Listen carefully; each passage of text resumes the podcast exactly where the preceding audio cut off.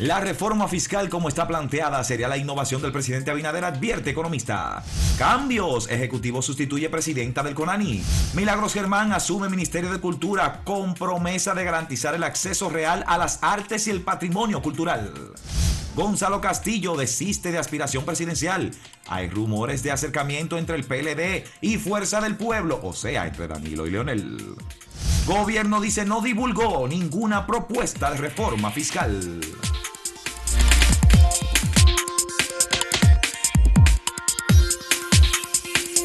Según las declaraciones de Homero Figueroa, el vocero de la Presidencia de la República y director de comunicación del gobierno, ni formal ni informalmente el gobierno divulgó ninguna propuesta y por tanto hay que presumir que los dos documentos, tanto la propuesta de 94 páginas con un logo del gobierno que se divulgó ampliamente desde el fin de semana, el fin de semana pasado, eh, y como el documento de 24 páginas, aparentemente o supuestamente, del Consejo de Asesores Económicos del Gobierno, no, no es válida.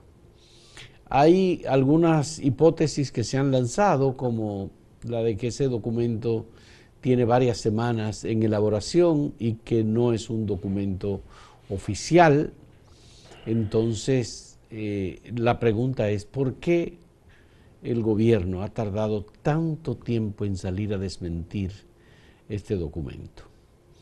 El, documento circuló, se convirtió en un documento de referencia para medios en general, redes sociales, economistas, periódicos impresos, que lo daban como un documento eh, propio, porque ¿quién se va a poner a elaborar un texto de estas dimensiones, con estas características, eh, para lanzarlo como algo falso? Bueno, pudiera eh, eh, decirse varias cosas, Fausto. Lo primero es que obviamente oficial no es, porque el gobierno no ha hecho un anuncio oficial diciendo esta es la propuesta. Obviamente. Lo que se pensaba era que de verdad era un borrador de las cosas que los eh, economistas del gobierno y otros técnicos, tanto en los ministerios correspondientes como en los asesores y gente cercana, al llamado siempre gabinete de la sombra que tienen los gobiernos, gente que asesora y que no tiene un cargo específico o que es consultada. Y que ese borrador, alguien cometió la infidencia de ponerlo a circular, o por error por lo que fuera. La otra hipótesis es con la que yo me quedo, eh, y eso lo saben muy bien los politólogos, lo han, explicado, los gobiernos tratan de hacer gobernabilidad, es decir, crear un ambiente eh, para, para tomar medidas eh, que cuente con el asentimiento de por lo menos una parte importante de la sociedad, es que o lo imponen, que era el estilo de Balaguer, y no le importaba a nadie, mandaba a guardia a la calle, o tratan de hacer el llamado consenso, buscar en una discusión gente que diga sí, estamos de acuerdo, vamos a hacer esto, aunque haya disidencia siempre. Y el otro es el tanteo, que se ha hecho mucho, no es la primera ocasión. El propio Balaguer en un momento lo llegó a hacer, Leonel Fernández, Danilo Medina, el propio Hipólito, eh, de lanzar algo, a veces así o que se supone que es filtrado, o que alguien supuestamente Marín Consulta lo puso a circular, obviamente que no es oficial, eh, para ver y tomar el pulso a la reacción de la sociedad. Y entonces después dicen, bueno, mira, por aquí sería muy fuerte, esto no, esto sí.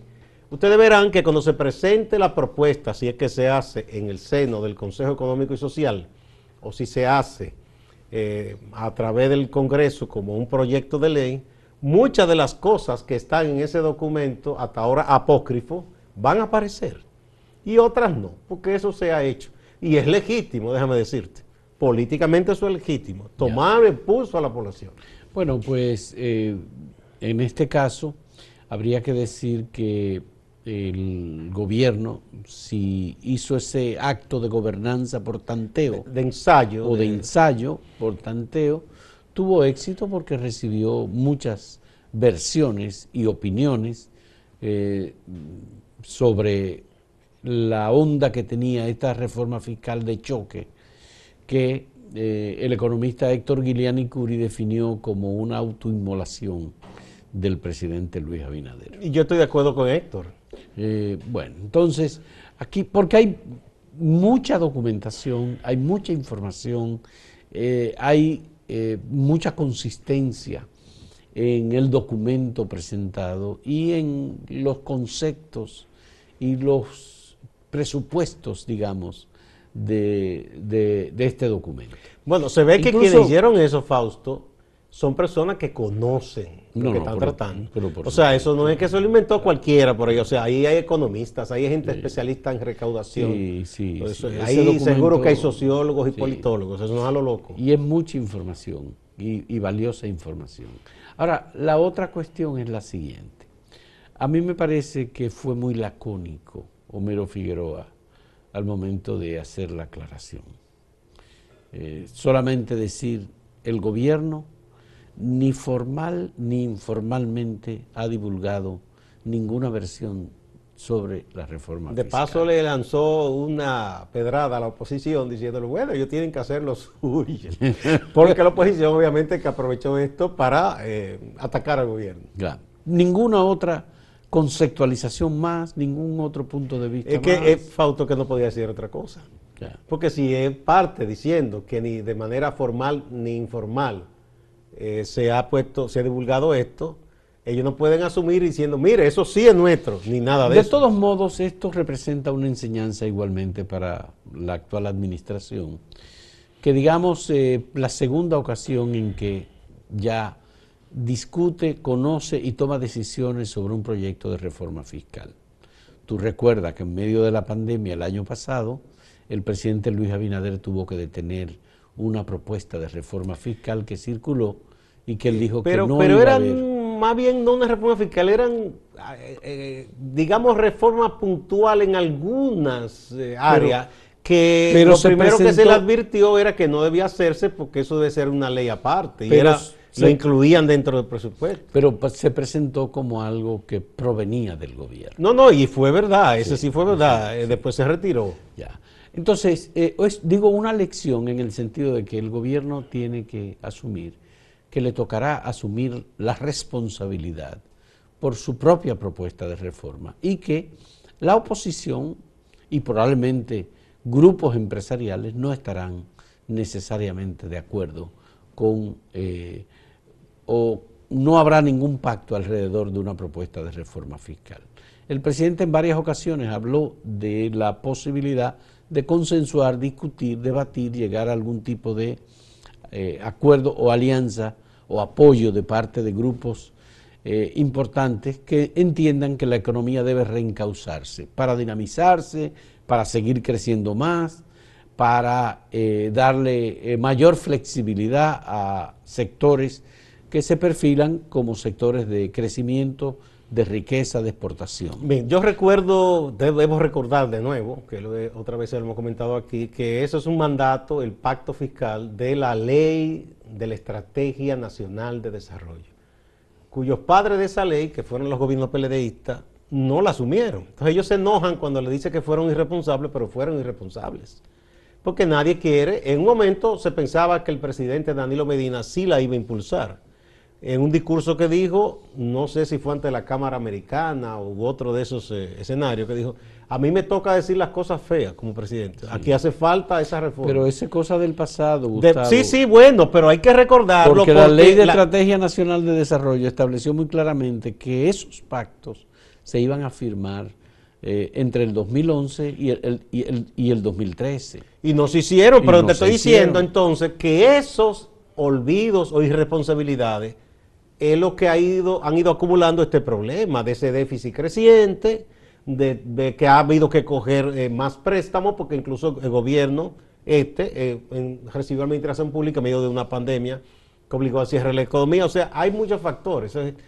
Eh, hacer una reforma en medio de estas circunstancias, eso va a dar su fruto positivo a futuro. Y eso, lo que pasa con ese tipo de cosas es que al gobernante o partido que gobierne en el momento le cobran la parte negativa del impacto de una reforma.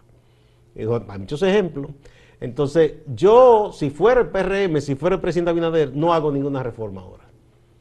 porque nadie lo va a apoyar y lo que van a aprovechar es eh, sectores económicos o sectores políticos para hacerle una posición tenaz. Es un serio dilema el que tiene el gobierno, debido a que el Estado necesita recaudar más. Hay temas de, en la estructura económica, en la estructura recaudatoria o tributaria de República Dominicana que deben cambiar. Fueron parte de los temas de campaña electoral del PRM y del presidente Luis Abinader. Y eh, habría que buscar el momento. Yo no sé si es este, porque estamos, digamos que, saliendo en un escenario de crisis. Está claro que este no lo es. De, de, una, de una crisis de la pandemia del COVID.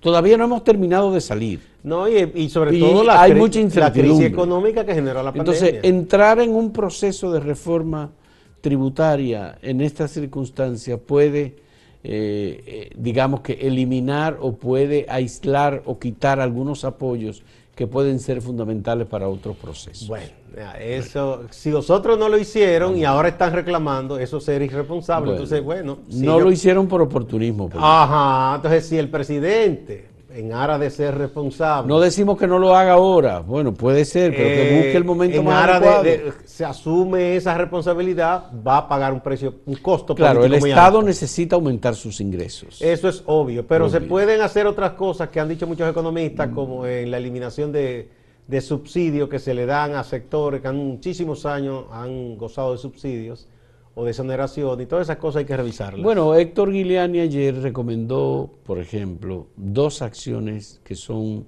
valiosísimas. Él dice, la venta de Punta Catalina, por ejemplo, es un, eh, una fuente de ingresos y además es una especie de capitalismo popular, porque no se le vendería a un grupo económico en específico, sino que se vendería, se pondrían en venta a la población en general y de la refinería dominicana de petróleo.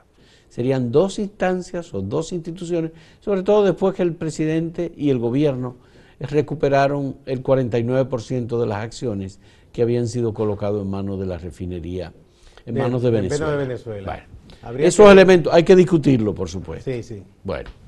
Ah, y hay un impuesto que también propuso, de un 35% a las ganancias a numerosas instituciones, tanto del sector financiero como del sector servicio, incluyendo AFP, incluyendo supermercados, asociaciones de ahorro y préstamos, bancos comerciales, eh, que eh, Eso a las ganancias.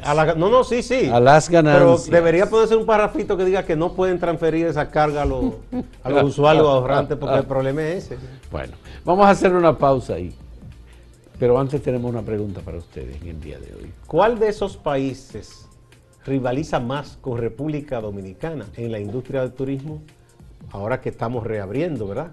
Puerto Rico, Cuba o Jamaica, que son los países del turismo en el Caribe, insular por lo menos.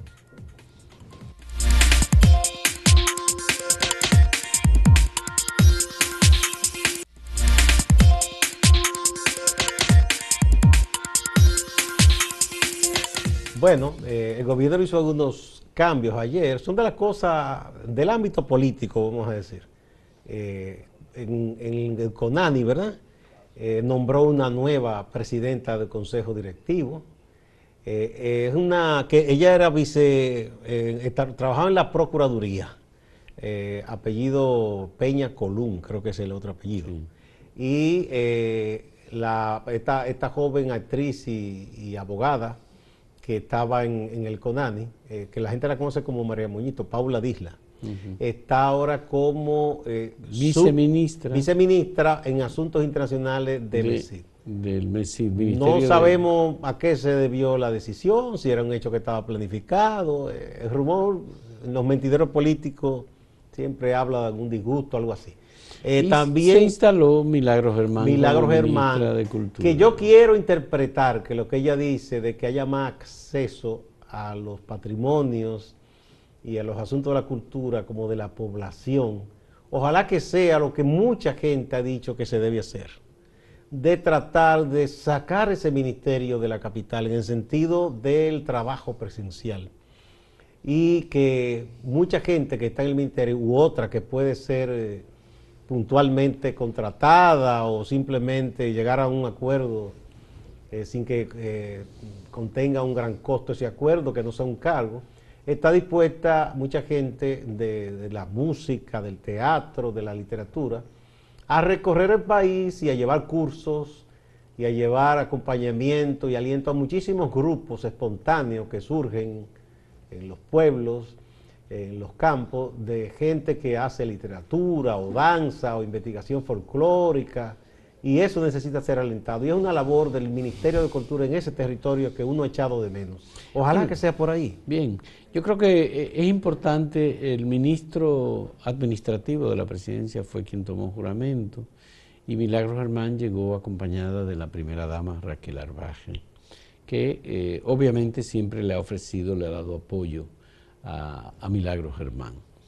Y eso es, por supuesto, un acto muy de transferencia, digamos, dentro del mismo gobierno, en que Carmen Heredia pasa el mando, le da un informe con todas las actividades en marcha y es una transición, digamos que bastante cómoda, en donde Milagros Germán tendrá que poner su sello propio sí, sí. Eh, al ámbito cultural del Ministerio de Cultura, porque eh, Carmen Heredia es una crítica especialista en danzas, es una persona que había estado más en el ámbito de la cultura, en cambio Milagros Germán ha estado más en el ámbito, digamos, de la comunicación.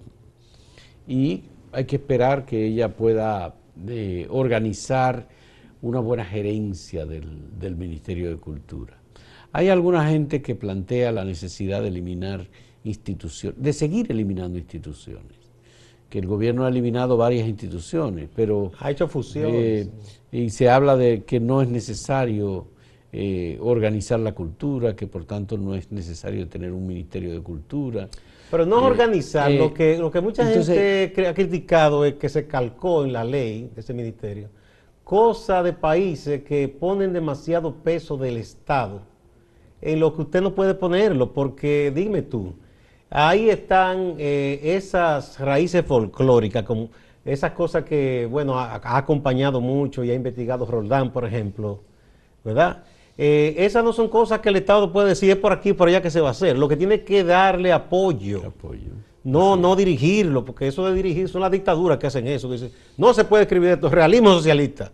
Eso es disparate. No, no. Eh, sino es ese acompañamiento a esos procesos que son normales, naturales en los pueblos, ¿no? Sí. Bueno, pues eh, estamos a la espera, por supuesto, de que... Eh, en, creo que Milagro dijo unas palabras que más o menos sientan la base de por dónde ella irá. En su, y vimos eh, a los funcionarios del Ministerio de Cultura, a los viceministros, todos, que estaban acompañándole y dándole un recibimiento en el local del, del Ministerio de Cultura. sí, yo espero que sea por ahí que venga la cosa. Yo creo que ella puede hacer una gran gestión ¿verdad? Eh, si, ese ministerio hace el trabajo en el territorio, que es lo que hace falta. Mira, Fausto, eh, ayer también hubo una noticia política que en los mentideros se ha comentado mucho. Eh, el ex, el que fue candidato presidencial del PLD, Gonzalo Castillo, ex ministro de Obras Públicas, ha dicho, él renunció porque ellos hicieron una preselección de aspirantes. ¿Verdad? Entre los cuales estaba él. Le envió una carta al presidente del partido, Danilo Medina, y al secretario general Charlie Mariotti, diciéndole que no, que él se retira y que deje ese espacio que los demás compañeros. Eso ha dado lugar a unas especulaciones que hay de que supuestamente se están guiñando los ojos Fuerza del Pueblo y el PLD. Y que parte de un de ir allanando el camino estaría sería esta una de las de las cosas que se estarían haciendo. Pero fíjate que en las elecciones de la Asociación Dominicana de Profesores, que son mañana, las fuerzas del PLD Eh, ¿Y eh, Fuerza llevan- del Pueblo? y no, no, están muy separadas. Están separadas, no, ahí sí están Muy separadas. separadas. No, no, porque no es que están ya dándose abrazos. No, pero... Lo más probable es que Juan Núñez gane, porque Juan Núñez logró, además Bueno. del apoyo de la izquierda, el apoyo del PRM. el apoyo del PRM, el apoyo de Fuerza del Pueblo, el apoyo de toda la izquierda y Juan Núñez está enfrentado a Hidalgo. Hidalgo es del Partido de la Liberación Dominicana, fue diputado, antes había sido presidente de la ADP y la señora Guantes, se- que aspiraba, también se retiró para formar un grupo alrededor de Juan Núñez. Sí, no, no, no, lo más probable es que Juan Núñez, yo creo que Juan Núñez va a ganar sin ningún inconveniente. Eh, entonces, eh, eso es una, una señal. Y hay que decir que la ADP es un sindicato poderoso, poderosísimo. Sí, claro. No, de- incluso económicamente poderoso. Sí, bueno, eh, Porque- ADP y Colegio Médico son los más fuertes que hay. lo- porque es un sindicato multimillonario. lo- sí. Con esos descuentos que se le hacen a los maestros, más de cerca de 100 mil maestros directos que pasan eh, de los maestros directamente a una cuenta en el Ministerio de Educación y del Ministerio de Educación pasan a la Asociación Dominicana de Profesores. No, y está la cooperativa, eh, que es una, una empresa grande. Bueno, la cooperativa tienen- digamos que es un negocio aparte, aunque Sí. lo controla la ADP también. Sí, no, pero los maestros se benefician de eso. La mayoría compran sus electrodomésticos, sus cosas de ahí. Está el seguro médico también, que es un buen seguro que ellos tienen, que ya está capitalizado, en un momento que tenía Pero mucho digo, la parte de capital importante. Sí. Bueno, Bueno. vamos a recordar la pregunta que tenemos para ustedes en el día de hoy. ¿Cuál de estos países rivaliza más con el turismo de República Dominicana? ¿Puerto Rico, Cuba o Jamaica? Ustedes dirán. Volvemos en un momento.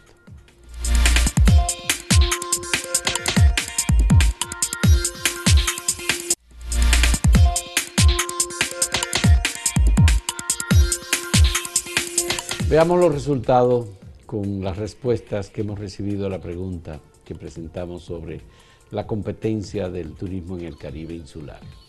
¿Cuál de estos países es más competitivo con República Dominicana? En primer lugar, Cuba con un 54.26%. En segundo lugar, Puerto Rico con un 30.85%. Y en tercer lugar, Jamaica con un 14.89%. Ese es el portal. Vamos a ver en. Twitter cómo opinó la gente.